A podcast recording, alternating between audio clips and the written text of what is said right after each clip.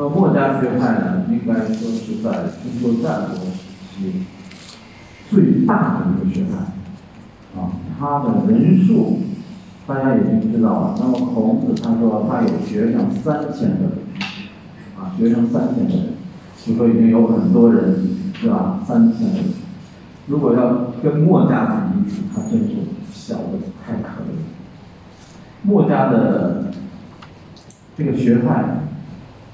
可以说，他们当时就能达到十几万人，啊，多的时候二十几万人。大家想，三千人和二十万，啊，那都不是一个等级，不在一个等级。那么，为什么说孟家的学派能够有这么多人？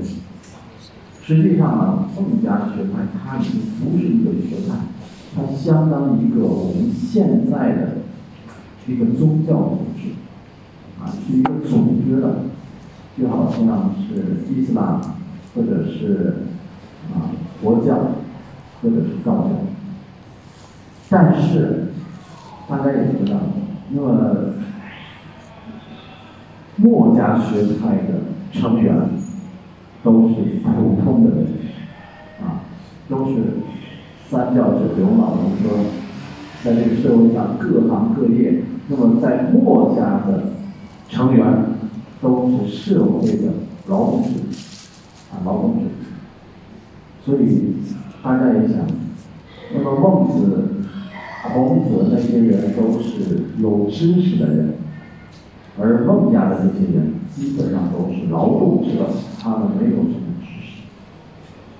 啊，所以我们说孟子他的啊影响，不是孟子，是孔孟。儒家对于中国的影响，为什么他当时这么少的人就影响了中国这么久？这和中国的历代的皇帝分不开。大家也知道，皇帝喜欢什么，老百姓就跟着喜欢什么。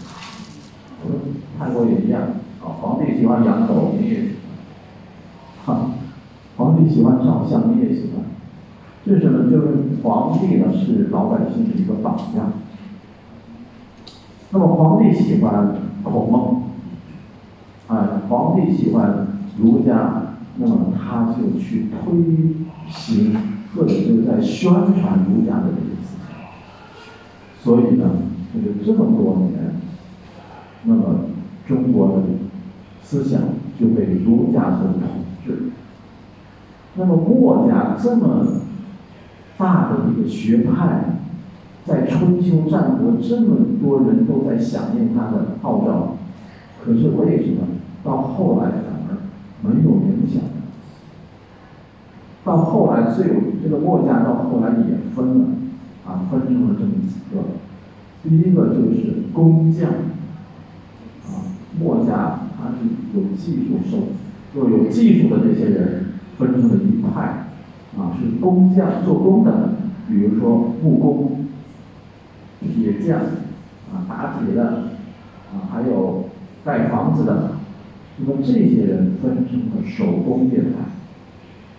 还有一派，在墨家组织当中有一派，他们就是专门铲除那些不平等，他们这些人都有武功，后来就成为了。江湖上这些人，啊，像我们看的那些电视剧，啊，武当，啊，什么侠客，那么墨家的后来这些人就成为了社会上的侠客，所以他们就会啊，武功很好，啊，又分成了这样一派。那么其他的就散流于人间。为什么墨家反而没有流传下来？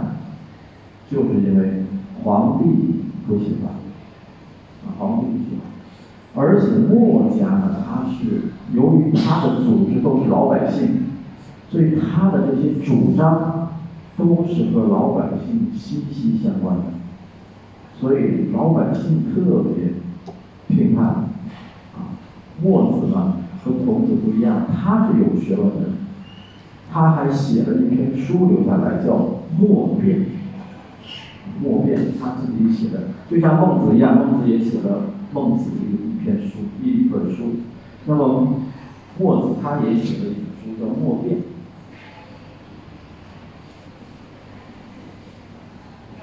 他们在这个墨派的这些学说呢，他们所信仰的一共有十条。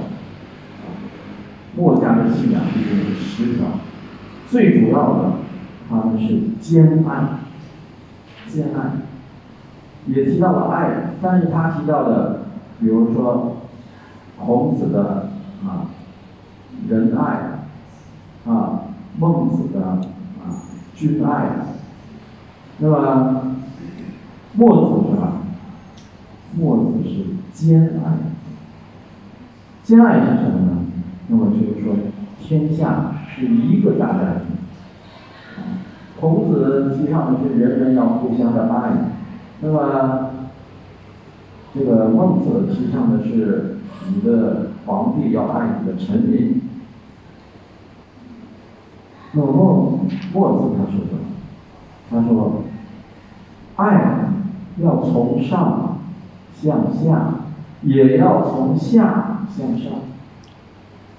啊，从左到右也要从右到左，所以他说的这个爱是一个全方位的，不是人人，也不是君。他说我们这个爱要全部，你不仅要爱人民，人民也要爱你，啊，你不要不仅要爱大家，大家也要爱你，父母啊朋友这些都要有爱。所以他说是兼，啊兼爱。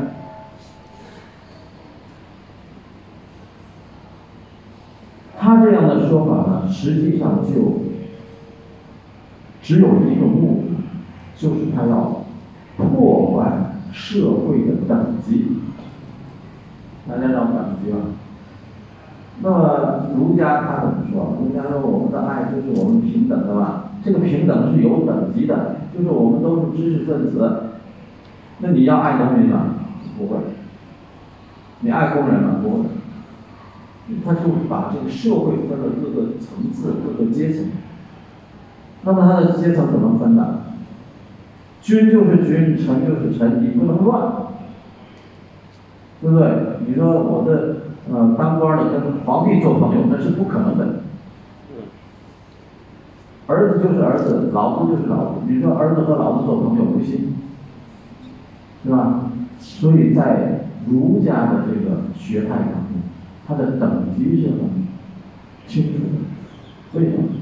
因为孔子不是他最信奉礼吗？礼在中国周朝的时候，他分得很严格的，是吧？你是国王，那么你要行什么样的礼？你是大臣，行什么样的礼？你是老百姓，行什么样的礼都不能乱。孔子说：“克己复礼。”自己要克服自己的想法，要遵守那些礼制，自己不要随便乱。墨子说：“不能有这些等级，要兼爱，啊，大家要互相。”他的就是说，社会只有分工不同。分工是什么？那么这个社会，你就是当官的，他就是当皇帝的，我就是种地的，这是我们的分工不同。分工嘛，分开工作。那么你就去当皇帝，做皇帝的工作；你就去当大官的工作，我就去种地。但是我们的人。我们的人在人的这个层次上是平等的，这个就是兼爱的。所以他就不希望有这种上下之分、贫富之分，他要打破这种社会的等，啊，你有钱人和我们穷人实际上是一样的人，啊，是平等的，所以大家就能想到，如果他这样的。一种思想观念的话，你知道他说什么？他说：“皇帝轮流坐，轮流坐，明年到我家，什么意思啊？今年你做皇帝，明天怎么样？我来做，大家轮着做，天下才能够平等。那么这样的朴素的思想，正好是我们中国古代这种政治留下的。大家也知道，我们中国古代不是世袭的制度。什么叫世袭啊？九世皇就必须他儿子当十世皇，那么必须十世皇的儿子当。中国古代不是，中国古代咱们这个皇帝嘛，他死了，那么我们再推选，谁是最好的就来当这个皇帝，不是说你儿子来继承。中国古代，那么大家也知道三皇五帝啊，炎黄啊，什么啊这些，他们都是大家推选出来的。啊炎黄死了之后，啊，再推谁谁啊，尧、舜、鱼都是推选出来的，这叫什么？叫禅让。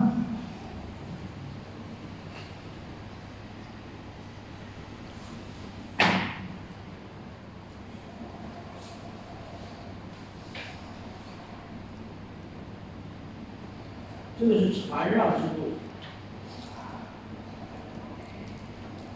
你到了这个死了的时候，你要把位子让出来，啊，让出来让大家来推选。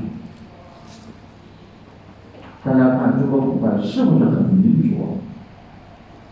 民主，非常民主，对不对？那么你看我们现在推选总理也好，选举总统也好，是不是跟中国古代一样？一样。很可惜，到了禹。到了禹的时候，大家也知道啊，他是也是部落的首领，也和皇帝一样。为什么推选他做了首领？我们知道，他的最大的功绩，最大的功绩叫治水。他的治水的方法是什么？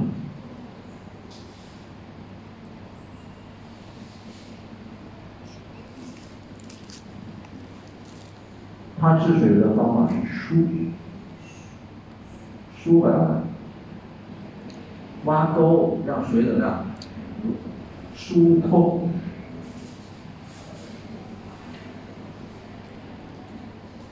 大家想，你的这个有了水的去处，这个水就治好了，对不对？那么水有去的地方，那就水就治好。所以在禹治水的时候，他带领了所有的人民在怎么样挖沟、挖沟、挖河道，水怎么样就有地方去了。在大禹之前，也有治水的方法，和大禹完全不一样，是什么？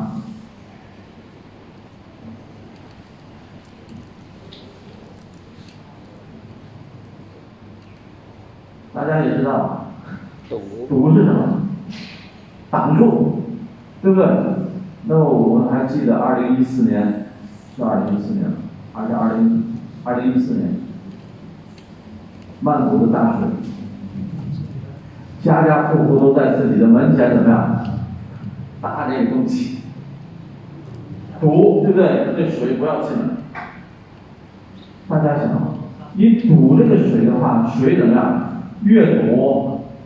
越高啊，没地方去嘛，你就堵啊，最后怎么样？所以在大雨之前治水是很失败的，你堵得住啊，堵不住啊，所以到大雨怎么样？就想办法啊，把那个挖出来水沟，水怎么样？把它引走，这样子，就彻底的治水。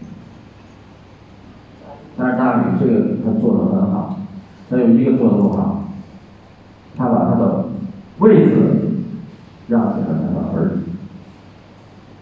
那么从这个时候开始，中国的皇帝的这种制度就变成了世袭。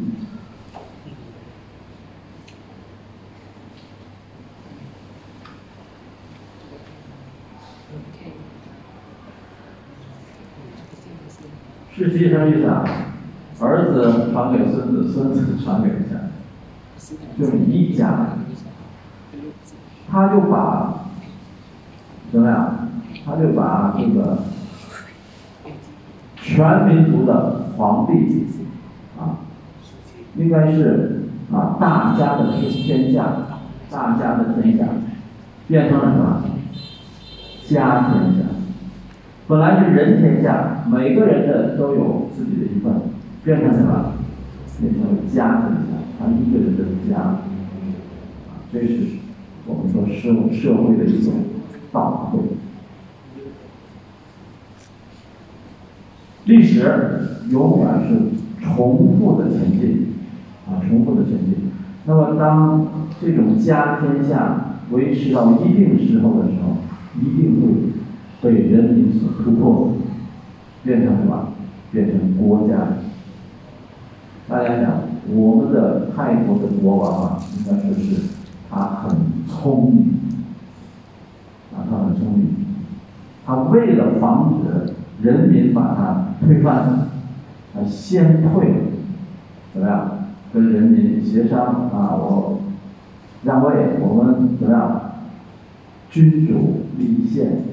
人民来管理国家，我不在管理。但是怎么样？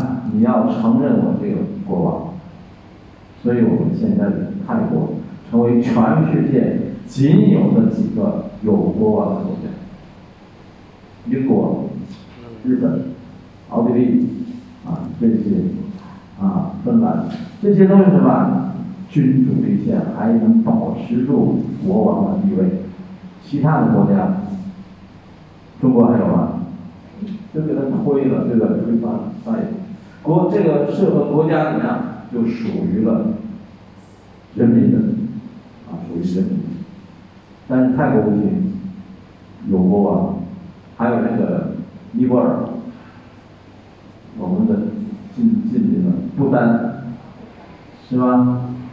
不丹王子，柬埔寨也是，啊，都是有王室的。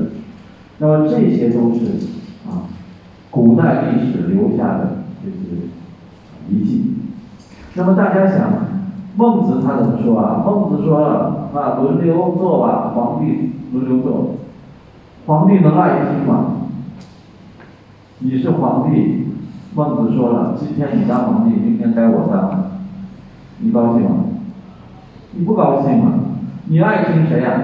你爱听孔子对吧？你说皇帝永远是皇帝，不能变。你这个多爱心啊，是吧？墨子说：“嗯，你这皇帝不能久啊，你做了一段时间，你下来你得让别人来做。”皇帝心里很不舒服，对不对？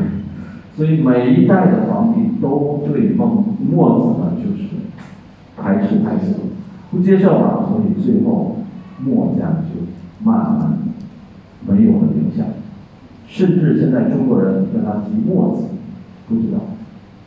其实墨子这个人是非常伟大，啊，非常伟大。为什么？因为他的所有的成员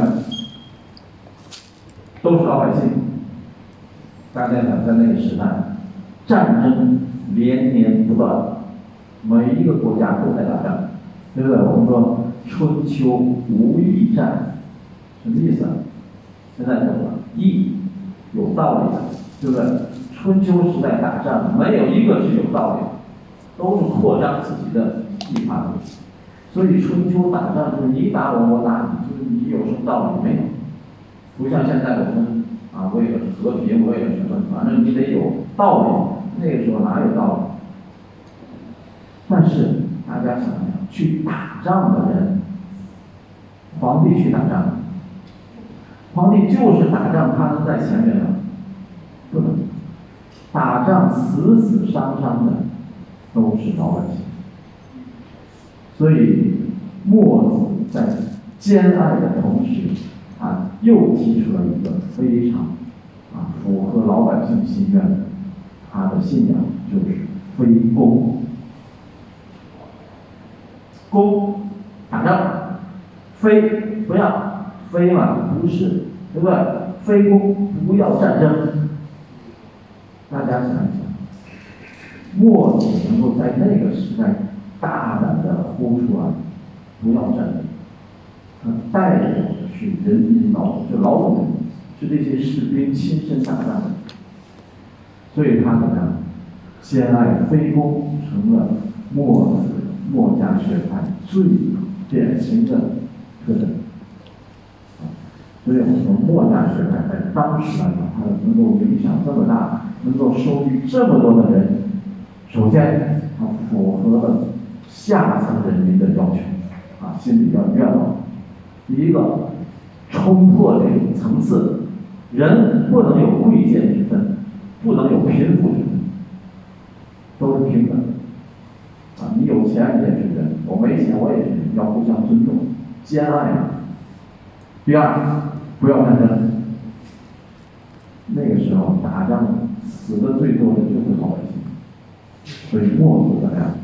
反对战争，战争。那么我们看书上啊，书上。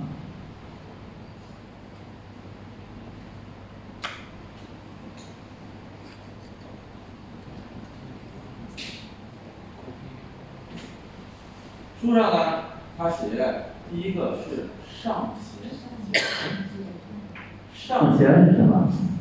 上推崇、崇拜，贤有能力的人。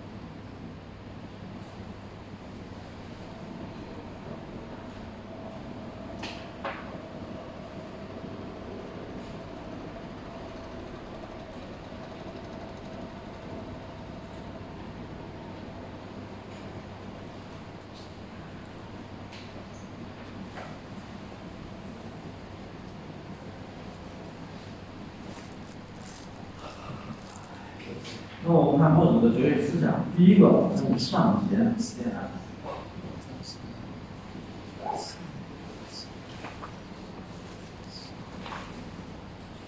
那么刚才呢，我们跟大家已经说了，那么孔子的思想就是说，谁有能力谁来当皇帝，对不对？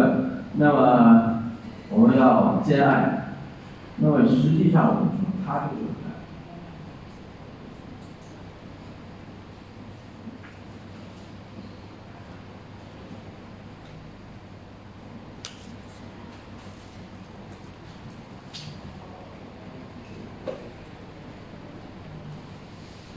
上贤上同，贤，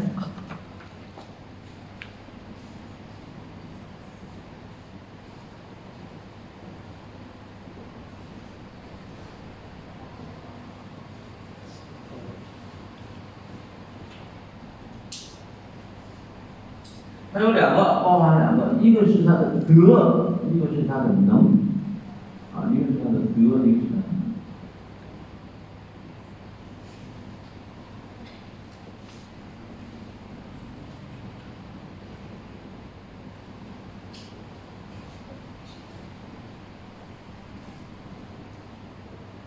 那么我们看他的墨子呢，对于啊贤，他要有下面的几个能力，啊，有这个能力。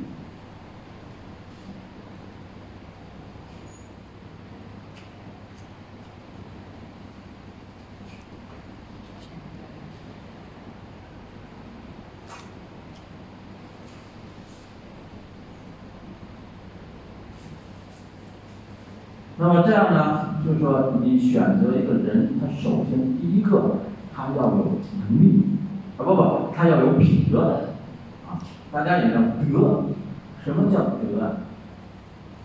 这个人的我们叫心赛，是吧？嗯，他也，而不是脾气，就是你要有很好的修行，啊，有很好的品德，这样大家才能信任你你。比如你做人，实际上品德就是做人，你是一个好人，啊，做人的行为准则。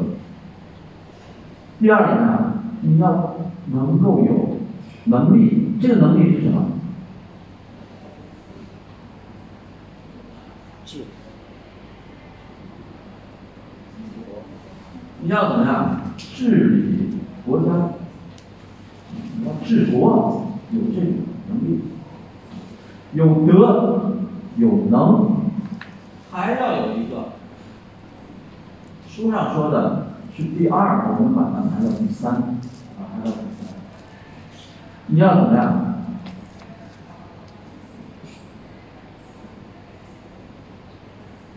你还要能讲。什么叫能讲？那么你有才干，你有能力，如果你都讲不出来，你说不出来。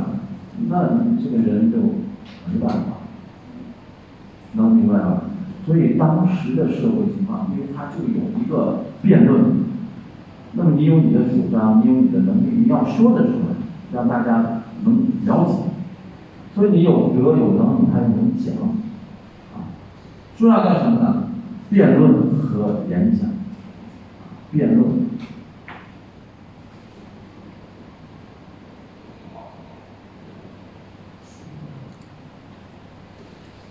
能够去把你的道理说明白，所以他的贤呢要具备这样三个方面，三个方面。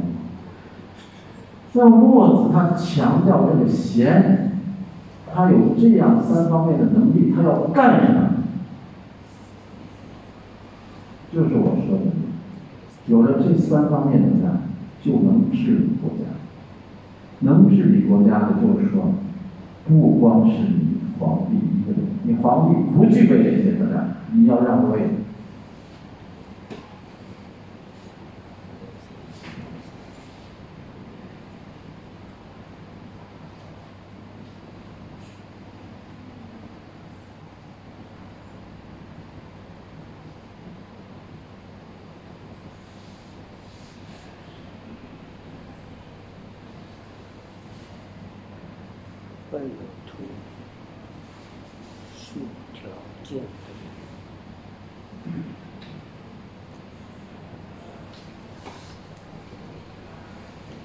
具备上述条件的人怎么样？就可以怎么样？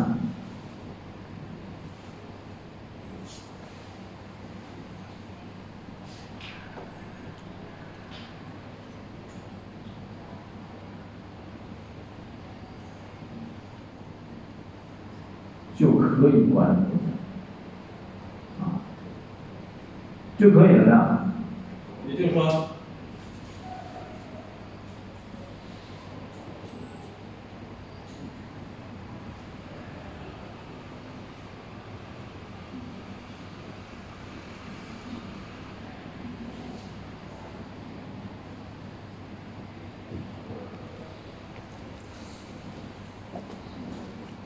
那么下层的人怎么样？你就可以登上上层社会。你别看我是劳动的人民，我也可以当去当官啊，去可以治理社会。这是上贤。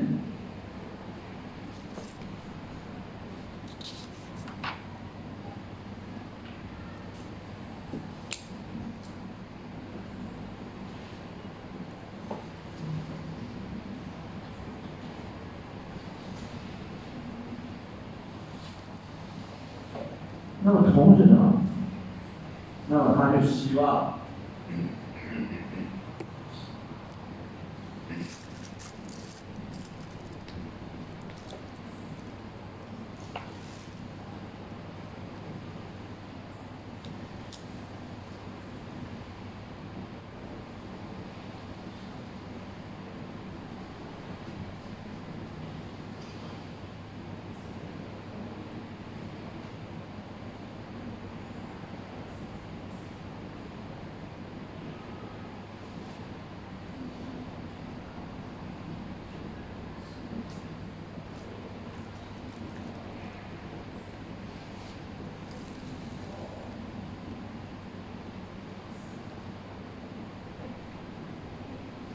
他希望整个社会呢能够有相同的标准，相同的人格地位。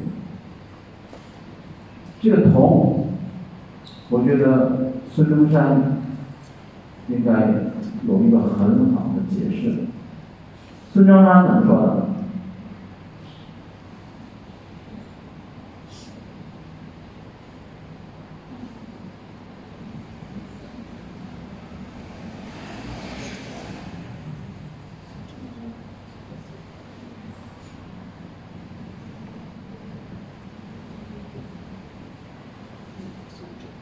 孙中山要烦恼的解释什么呀？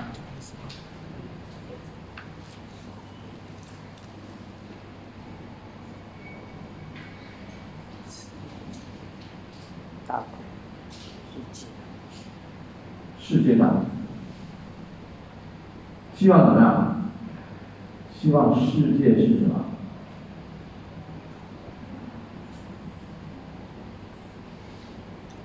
世界是平等，是平等的，啊，是什么呀？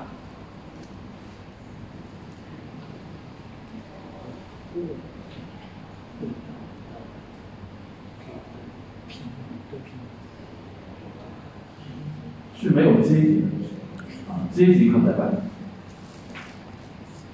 没有阶级，阶级，阶层。 ชนชั้นชนชั้น 啊，没有阶级，没有下，没有中，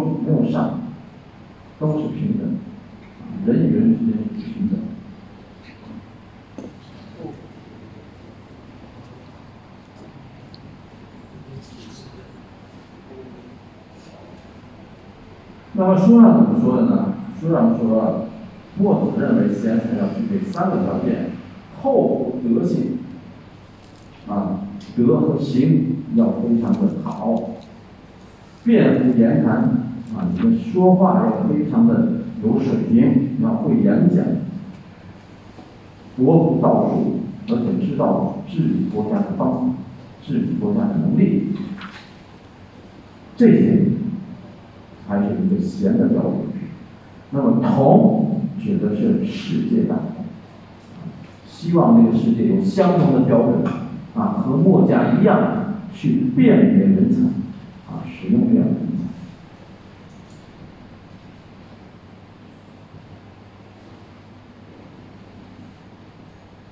那么有了上线上通，那么墨子的思想才能够真正的得到推广。可是，我们现实社会和墨子所推崇的理想社会。怎么样？一样的。不要说中国那个时候，就说我们现在的中国和现在的世界和墨子所提出的理想世界一样的，一样的。不要说中国，我们泰国人能做到，能做到，只要是有能力的人就能来管理国家。那么人与人之间没有高贵啊高低、贫贱之分，能吗？能做到吗。大家看我们现在的人，每一个人都羡慕有钱的人，是吧？没有钱的人看不起，对不对？为什么到今天还是这样？儒家的思想统治的时间太长，对不对？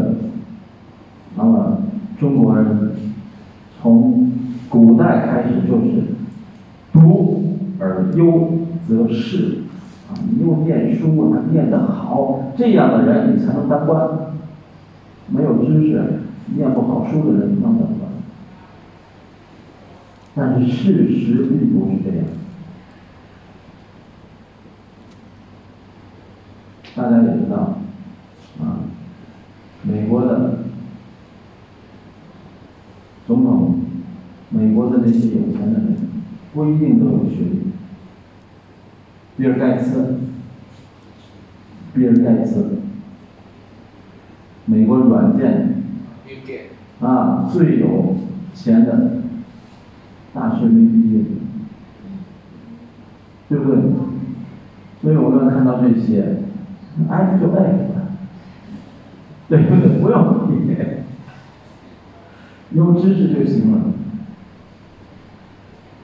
好，这些呢，我们去看，这是孟子的第一点，他有十点啊，十个主张，我们不一定都讲。我们看书上的第二个。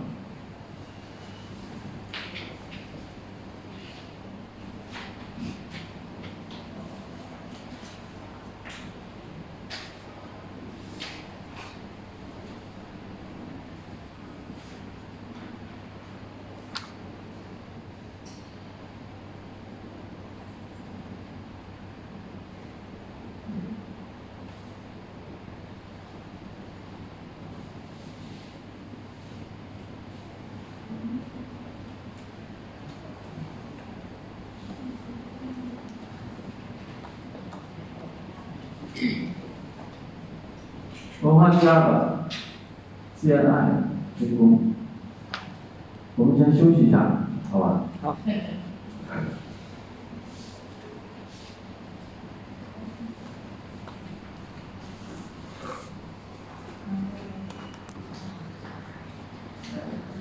他的兼爱和非攻。那么墨子呢，处于的这个社会时代，他对于这个战争的这个不断，他进行了分析。分析的结果就是，那么每一个人引起战争的结果就是私欲、自私，太自私。那么每个人都只爱自己的家人，不爱别的人；只爱自己的国家，不爱别人。这种导致了国与国之间的啊动乱，人与人之间的不能互相爱。那么他就想要改善这种状况，一定要兼爱，就是我说的，这个爱是广泛的，不是单一的。这种爱其实也是和平等的，啊。他怎么说呢？他说。兼相爱，交相利；兼相爱，交相利。爱人者，人亦从而爱之；利人者，人亦从而利之；恶人者，人亦从而恶之；害人者，人亦从而害之。你对人什么样，人就对你什么样。所以我们孟子也说过，颜真卿也说过，他说什么？私利即人。啊，你想到利益的时候，你要想到别人。你用好的方法去对待别人，别人就会用好的方法对待你。中国有一个传说，啊，非常的能够说明这个道理。有一个小孩子呢，他去上山，上山他就听到了什么？听到一声，从山的另一边传过来，他就以为那边有人，他就嗨，他一喊呢，那边怎么样？嗯，也回来了，你吃的。那么他是小孩子，他不太知道，他就说你是谁？那么他说什么，对方就说。他说你怎么不回答我？对方也说你怎么不回答？最后说说就骂起来了，生气嘛。你为什么总学我说话？对面也是这样说，结果就他就哭了。就回家了他问他的妈妈说，山里面有个小孩子很不讲礼貌，我问他什么，他就问我什么，他还学我说话。哦，他妈妈说，你呀，明天还要去，你不能不讲，你先讲礼貌，他就会讲。然后他就第二天就去了，哎，我来了，那个人也说我来了，然后他先说你好，怎么样？他这边越有礼貌，那边也和他一样。孟子所说的就是，你用爱对待别人，别人就还你；你给别人以利，别人就还你利；你给别人恶，别人就还你恶。对不对？那么你害别人，别人也就害你。这是孔，这是墨子的理想。那么大家也不要太天真。中国还有一句话：好人没有好报，是吧？是吧？那么也就是说，坏人呢？大家看，坏人应该得到坏报，对不对？但是坏人还常常很好的命啊，是吧？他这么坏，老天爷也不去惩罚他。好人做了这么多好事，最后怎么样？早早就死去。很多的例子，你相信，上天公平吗？佛告诉你啊。善有善报，恶有恶报，不是不报，时候不到。反正我们也看不到什么时候时候到了呢？我们也看不到我们现在有了。这是真的是一个理想的社会提出的理想，我们只能去按照他的去要求自己。你不要想的太理想了，你不要想哦，我对别人好，别人一定对我好。不一定，我们交朋友也一样。啊，现在中国人人与人之间的交往没办法交往。朋友之间不要说钱的事，朋友之间不要说钱的事。朋友之间一提钱，朋友也做不成。我不知道泰国，有的时候朋友也中国人呢。也找我借钱，我不知道泰国人会不会借。找我借钱，我就借多少我也不管，给他两千，不用还我，能帮就帮，你也不用帮。你说你要借一百万，没有，有我也没有，有也不能借呀，借出去容易，你怎么要啊？要的时候又很困难。所以我们说，朋友之间一谈钱，朋友也不能做。我就给他，你也不用还我，你能帮你就帮，是吧？你不要想，哦，你给完了哪天就还你，不用想，不用想，还就还，不还就 OK 了，啊，你多了，对不对？你说你想怎么怎么样？中国还有一句话，他说什么？亲兄弟，亲兄弟，明算账。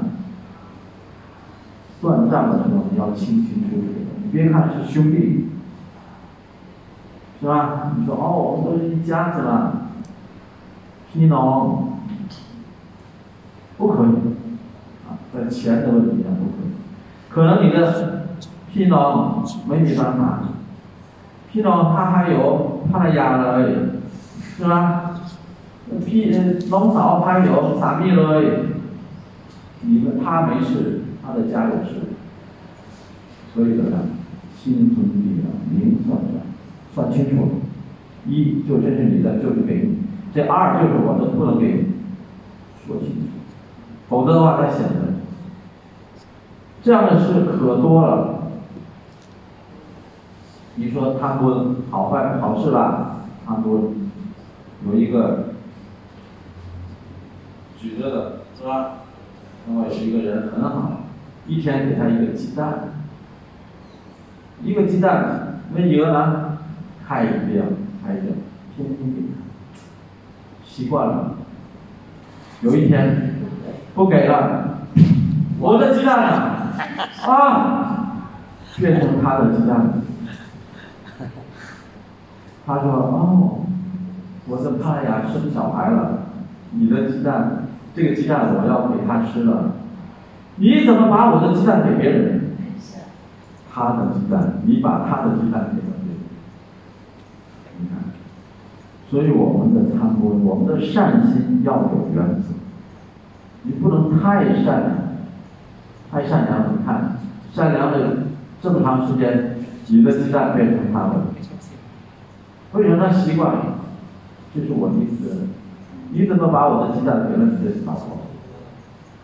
什么时候这个鸡蛋变成你的了？K 起来哦。所以善人呢也不能太善。啊。中国还有一句话，他说：“人善有人欺，人善就有人欺负你，欺负他才来。”欺负他的马善有人骑，骑你呀，那个不好的马没人敢骑它，很好的马骑的人多多，踢呀踢，他来骑马，人善有人欺，马善有人骑，人善，他在了。所以中国的很多的话很有知识，就好好想吧，他都是做人的道理，墨子也一样。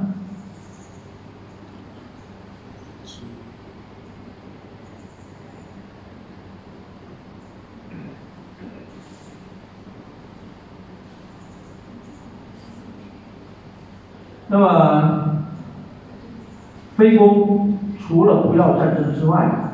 那么他还有一个反对战争，反对什么呢？不是正义的战争，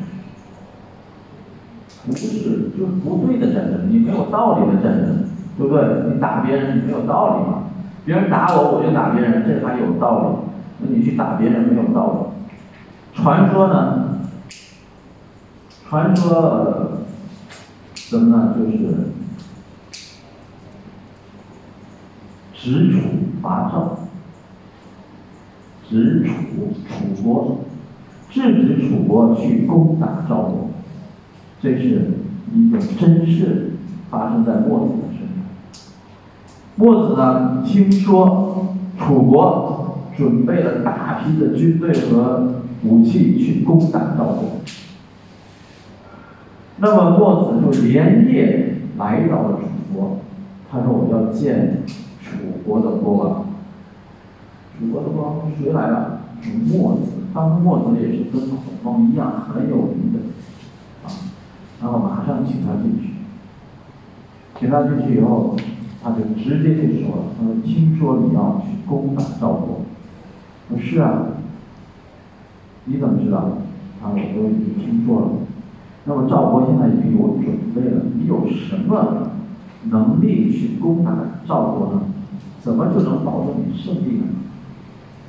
他说：“我有一个人，这个人叫公孙龙，他制造了很多工程的武器，什么云梯啊，什么各种都是机械。说好啊，你这个人在吗？他在，你让他来吧。楚国王就把这个人叫来，说你把你那些东西给他看，有模型吗？他说你不用模型，你就说就行，因为墨子他就是手工业的。”就是头发，他什么都懂，然后他就一，他说你这个我能够用什么什么样防止，你这个我用什么样的方法我可以治，把他那些所有的都破掉，没用。结果公孙龙就说了，我还有一个办法，但是我不说。我还有一个办法，但是我不说。墨子说。我知道的是什么办法，我也有办法，但是我也不说。但是楚国国王有不知道啊，楚国什么什么你们要要说出来，不说我不知道。墨子不说，那么他说的这个方法就是把我杀掉，你把我杀掉就没人破得了他这个工具，他就能赢了嘛。那么公孙龙就点头了，说是，我是这个办法。楚王就说：“那你有什么？你说你也有一个办法，你也不说。”他说：“你杀掉了我，只杀掉我一个人。现在我的那些学生和我的那些弟子都已经在楚国的城墙上等着你们，你们去也是失败。”楚国一那个楚国国王一听，算了，不要去打了，对不对？你杀了他，那边也一样会。他说我会的，我的学生都会。然后就这样防止制止了一次楚国对赵国的征服。然后一看就把墨子放了，墨子连夜赶回赵国。赶回去的时候，正好途中下大雨，基本上就要敲门进这个赵国。赵国就说：“所以？嗯，是一个过路人。说不行，那个城门半夜是不能开的。那么墨子只好在城门底下躲过雨才走。那么赵国的这些兵士，他们就没想到，那么在底下请求过夜的这个人，恰恰挽救了他的部队。墨子就是这样的人，好事做了，从来都不说。那么就像现在那些侠客一样，他们啊，除暴安良。整匡扶正义，他们从来都不说明，啊，这个从墨子的那时候开始。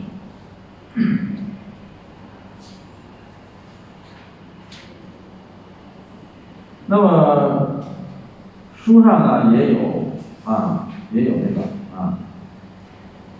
宋国弱国的这个这个故事啊故事。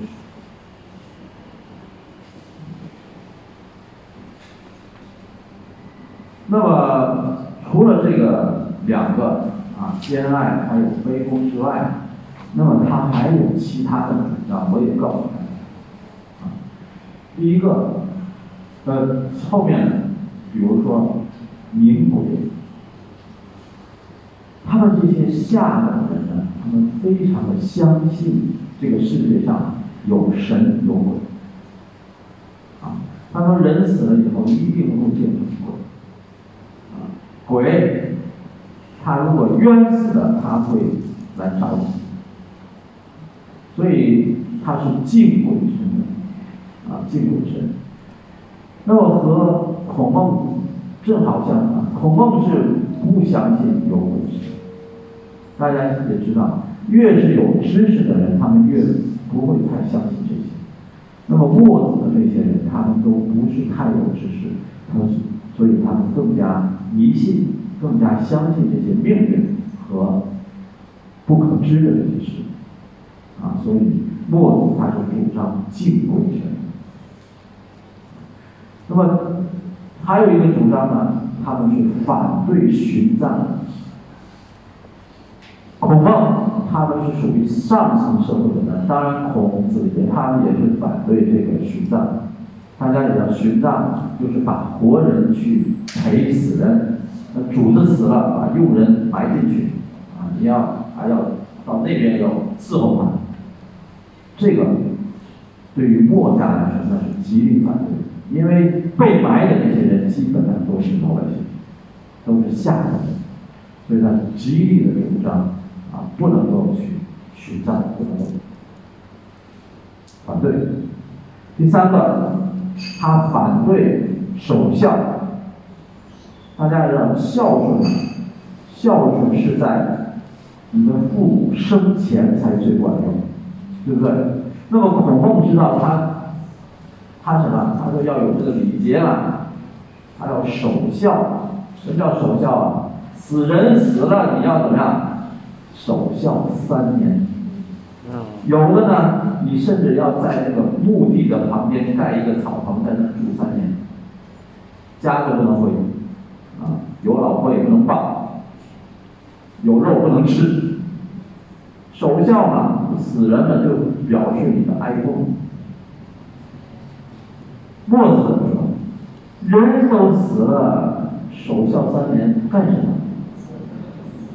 有钱的人，你守三年没有问题。墨子这些人都是工人农民，你让他守三年，他吃什么？大家想对不对？你这些人，像那个导游刚才说了，我家就是有一天吃一天，你让他去守孝三年，导游逮来了。所以墨子他是非常反对这种守孝。那么随之而来的就是反对厚葬。什么叫厚葬？人死了以后，把很多的东西、很多的钱财怎么样埋下去？中国有一个职业叫盗墓，盗偷盗墓坟墓。为什么？就是因为中国埋死人，他不埋很多的东西下去，对吧？那些人看见以后怎么样？跑到地底下了，大家想，老百姓的墓不会有太多的东西，皇帝的墓呢，对不对？所以中国有一个职业，就专门偷死人，偷死人的。墨子怎么说？反对后葬，就是人死了，你要勤俭节约，他死了就好好的给他埋了就好，不要厚葬。不要买那么多东西，花那么多的钱去买东西。为什么？因为老百姓哪有钱去？大家也知道，那个是没有止境的。中国古代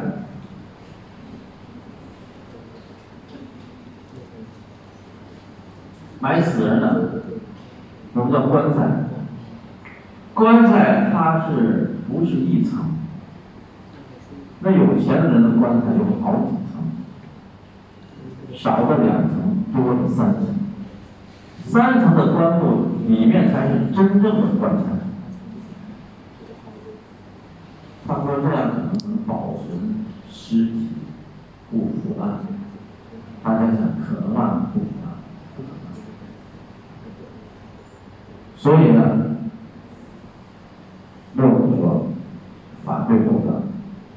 节约，所以大家看，从墨子的这些主张就能看出，他所站在的位置就是普通人的位置。那他和老子、孟子、庄子，那么这些人他们的地位是不一样。所以大家考虑到墨子他所思考问题的位置和他的角度，就看到。他的思想是普通人的思想，他能够以普通人的思想，还能占据哲学家的位置，那么大家想，他的这些思想对于后人的影响，在当时是非常大的。只不过是到后来的皇帝不喜欢，皇帝能喜欢吗？大家看，皇帝对他说啥能喜欢？告诉你不让守孝，皇帝得做出来样子让大家看，哪怕我晚上偷偷的吃肉，我也得告别人我在吃斋，对不对？他要做个榜样，啊，要孝道。那么怎么样？不让后葬，皇帝他愿意吗？不愿意。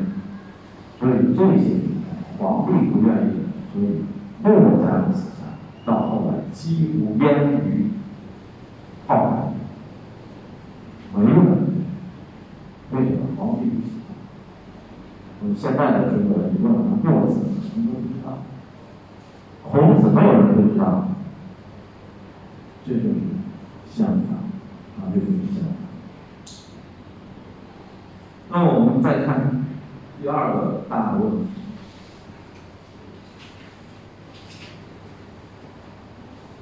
这个我没给你写，回去大家自己写上啊。现在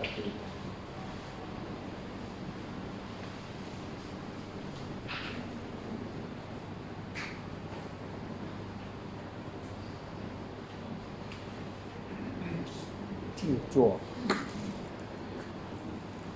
默要变。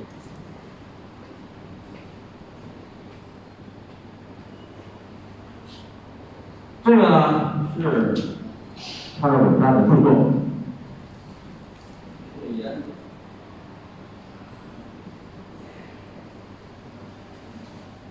那么墨家发展到后期的时候，他创立了变学。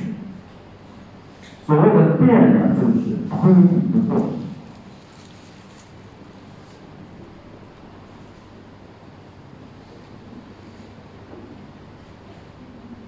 那么我们大家说什么叫推理？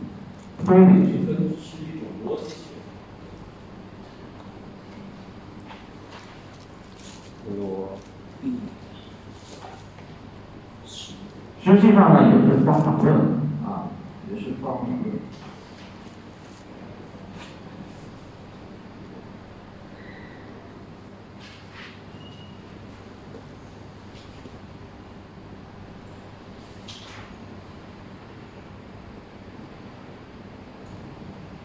所以呢，它就是一个啊伟大的逻辑著作啊逻辑著作。那么举一个例子，大家可能才能明白什么叫做啊推理。这个呢，在我们现在应该说很简单的，那么实际上这个就属于二段推理。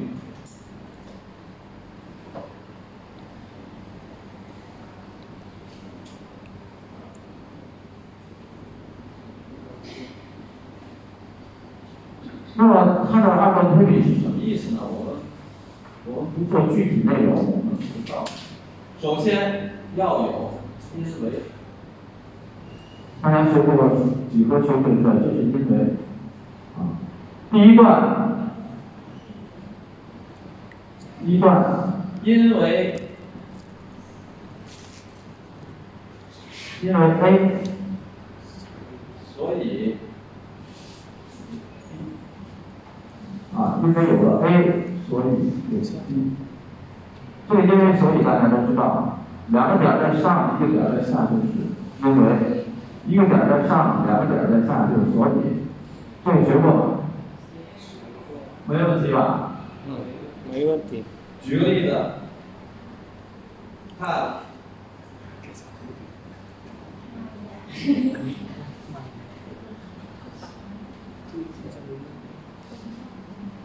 对吧？这个啊，我们告诉你什么？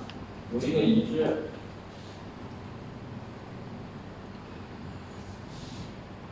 ，L 一什么意思？我们叫平行，对不对？平行线。好，因为 L 一平行 L 二，对不对？那么我们所以，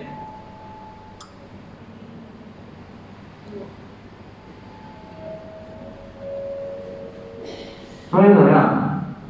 他让你怎么样？已知这个让你推，推出什么？角一等于小二。这个做过吗？学过。学过。你能你能推吗？那么这个推的过程就是一个二段推理，因为 L 一平行 L 二，所以所以什么？小一等于小三。明白？那么这个就是因为 A 所以 B，那么二段是什么呢？二段是因为 B，所以 C，啊，就是因为什么就有了它，又因为什么就又有了它，所以它是正确的。好，我们看二段，也是因为 L 一平行 L 二，所以。小三等于角二，不。你看，角三等于角二，不。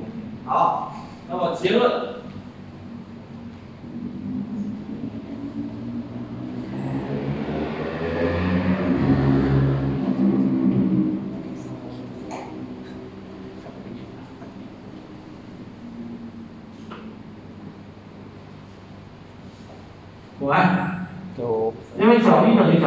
吧？所以角一等于啊，对不对？没有嘞，读完，真的懂不懂？这个一定要懂，这个就是规律嘛。那么大家想想，这样的规律在墨子的时候就已经说出来。简单的，中国人那个时候，你说他辩论的时候，他要有因为有所指，你不能说啊，这就是为了，不行。所以墨子最有名的一个词是“知其然，知其所以然”。这是什么？知其然，知其然，知其。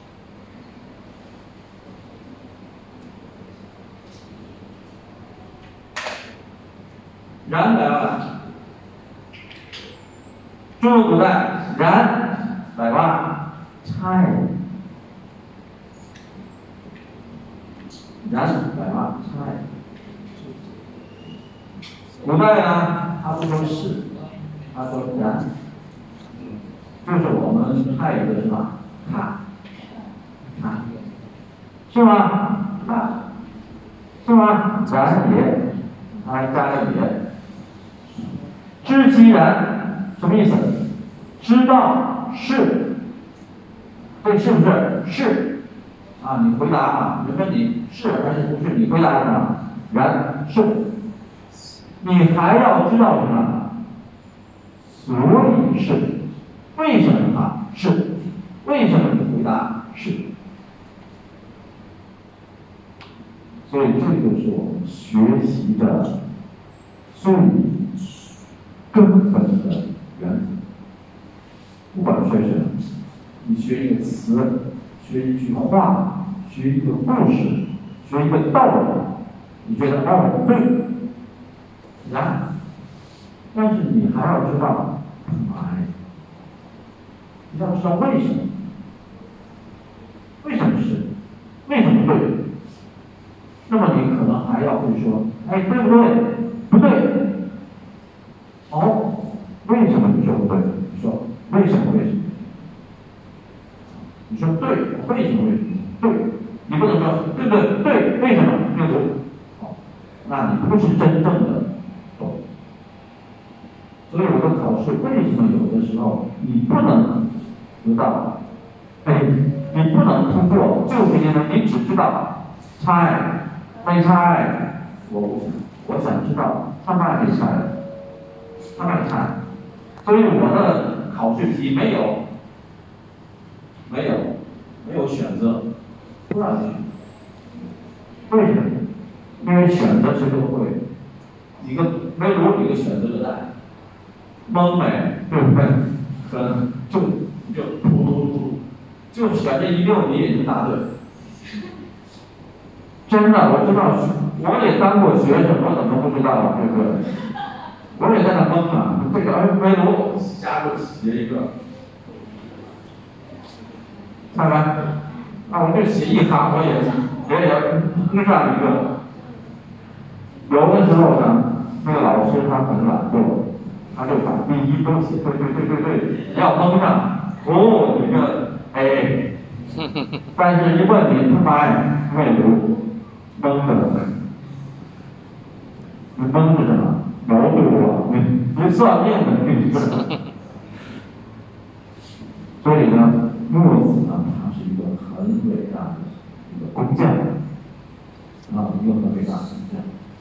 顺便说一下，这些我们不考试，但是你要知道他是什么样的人。大家都知道，累呀，累，看懂不是看。懂？乐，不是累，乐，啊，乐。这个卧子呢，他上山，上山采药，他就揪，他有那草啊，揪那个草往上走，揪草的时候就疼了一下，你看，哎，手就被破了，手破了。他看很奇怪，他说我用的是草啊，怎么会像刀子一样把我的手弄破？他就拿出来那个草啊，看那个草的叶子呢，叶子的边上怎么样？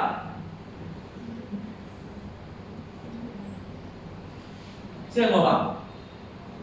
那个叶子啊，白白呀，它有那个尖尖的这边。他一看就是那个，这个手弄到那叶子，就把他的手刺破了。他说：“哎，这个如果我把它弄成铁上面弄成那种刺，我把那木头怎么样，就能把它割断。”他就根据这个草发明了那个。 คิดคนเลื่อยได้ 是吗？也就是说，你就通过这个这件事，你就能知道墨子这个人他很聪明。这个就是中国的剧，后来就全世界都有。春秋战国时代呢， จัดเกิ 那么后来他在锯的时候呢，他发现他用的都是平的了，他发现这个锯走不动，一开始还能下去，再下去就动不了。为什么？因为下去以后它就紧紧的贴住了，是吧？他说这怎么办？后来怎么样？他把那个刺都是平行的，是吧？他就这边歪一个，这边歪一个，这边再来一个，这边再来一个。你们看这个锯呢，它不是平的，它是歪的，一个齿在这边，一个齿在这边，这样的。那么大家想，你拉锯的时候怎么样？他拉的那孔孔就宽了嘛，怎么样？没问题，你看小小的。我们的木匠呢，他也有一个小小的工具，他拉的时候，他就拉不动的时候，他会用那个工具把这个弯儿歪大一点，每个齿歪出来，这边再歪出去，他就很容易的就走下去。因为你拉时间长了，它就慢慢的就又合成一个，他再把它歪出来。你看做什么都有科学，你不懂你就不行。他卖我懂了，卖我懂。为什么我懂了？他卖投入了，学机械制造的，真的那个时候就学这些。所以你也不能光学帕萨啊，学帕萨，你的家里的水龙头漏水了，你个没完的，是吧？你还要找人，呃，有那个不好了，你就要修，你自己把它弄好就修好了，是吧？那儿，不是拉不动了怎么样？他那个歪一下就拉动了，是吧？所以不能光吃饭了。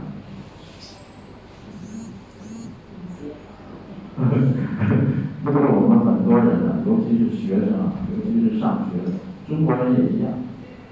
这么多学生，洗衣服他都不会洗，真的。为什么他不会洗衣服？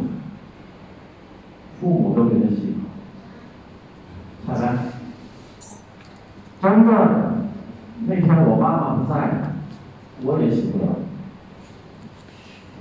我我家我手洗得了呢，我开那个可乐果不会，不知道。它是那个电子的嘛，先弄哪个后弄，没有问题，怎么办？柴火，你不用会不会，是吧？我家的电视也一样，电视写不来，不会啊，为什么？它咋开。你一弄它出来，它怎么？没录了没？赶快找导游快来，我家可是坏了，他去。所以语言不行也不行，技术不行也不行，吃饭不行也不行了。一个吃饭不行就呆了，靠这了。好，今天我们就学到这儿。那么墨子呢，我们会讲这么多。啊，下面呢，我们还有一个法家，下节课讲到法家，我们就春秋的法术吧。老师希望大家来。名家名不讲。不讲是吗？我们春秋战国就儒、道、墨、法四家。因为太多了，小说家、阴阳家、名家、农家、兵家。啥子想更好的 ok 谢谢。谢谢。